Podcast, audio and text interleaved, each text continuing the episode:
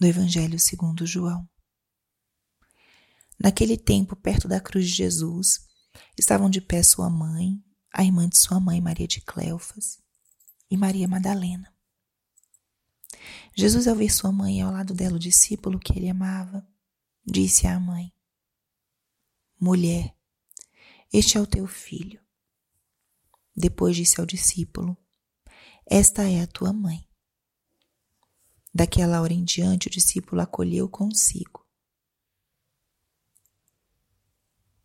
Espírito Santo, alma da minha alma, ilumina minha mente, abre meu coração com o teu amor, para que eu possa acolher a palavra de hoje e fazer dela vida na minha vida.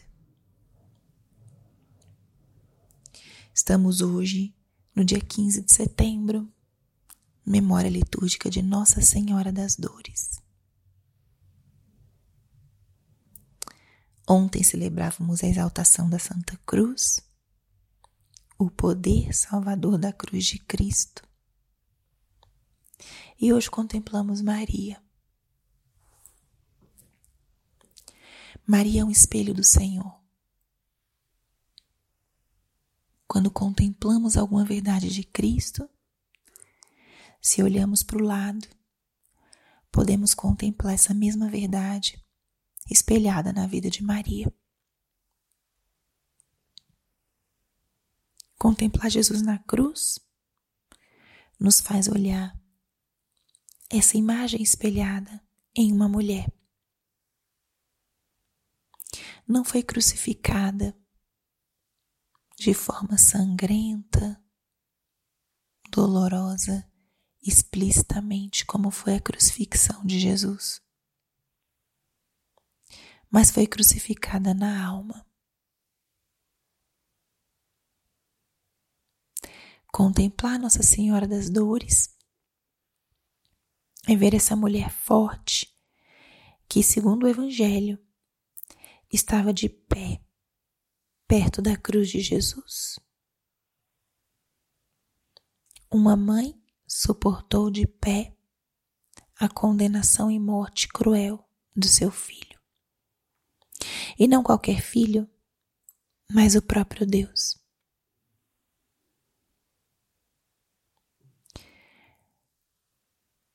Maria viveu a crucifixão internamente. Sofreu ao ver seu filho condenado injustamente, suportando um sofrimento insuportável por amor ao Pai e a nós.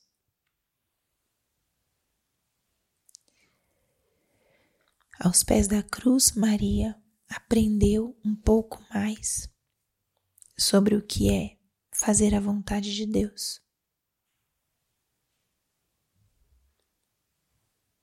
E ao ver o seu filho, ela recebe a nova missão de ser a mãe de todos os homens.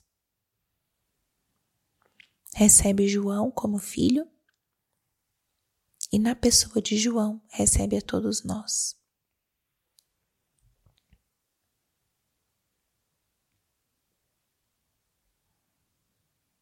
Que grande mulher! A reflexão de hoje é simples.